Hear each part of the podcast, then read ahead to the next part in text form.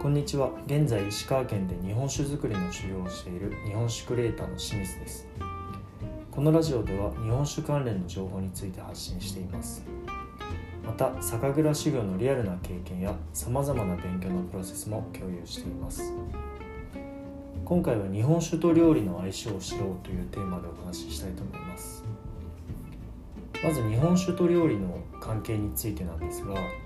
日本酒はどんな料理にも合わせやすいのが特徴です。和食だけではなくイタリアンフレンチ中華など世界中の食に合わせることができます。料理の特徴としては繊細な味でも刺激や香りの強いものでもそれぞれの持ち味や良さを壊しません。しかし相性の良い組み合わせとそうでないものの組み合わせもあります。日本酒と料理の相性について簡単に説明していきます。まずは同調編ですね。同じような風味を持つお酒と料理が相乗効果でうまみを高め合う場合のことを指します。甘いお酒には甘い料理。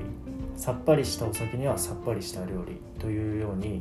特徴の似た者同士は相性がいいんです。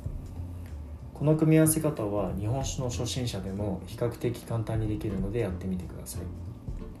次に相反編ですね。これは風味の違うお酒と料理が合わさって新たな味になる場合です。組み合わせによっては単独の時にはなかった美味しさが生まれますがやや難易度の高い合わせ方でもあります。変な組み合わせをしてしまうと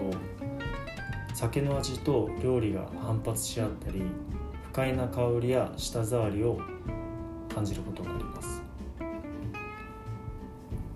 最後に日本酒特有のあてという文化についてお話ししたいんですけど、えー、食事に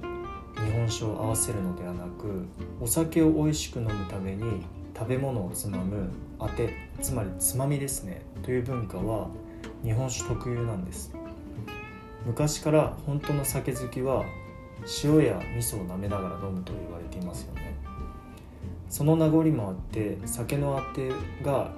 塩分が高いものが多いですよね。思いつくものをあげると塩辛やからすみせんべいやおかき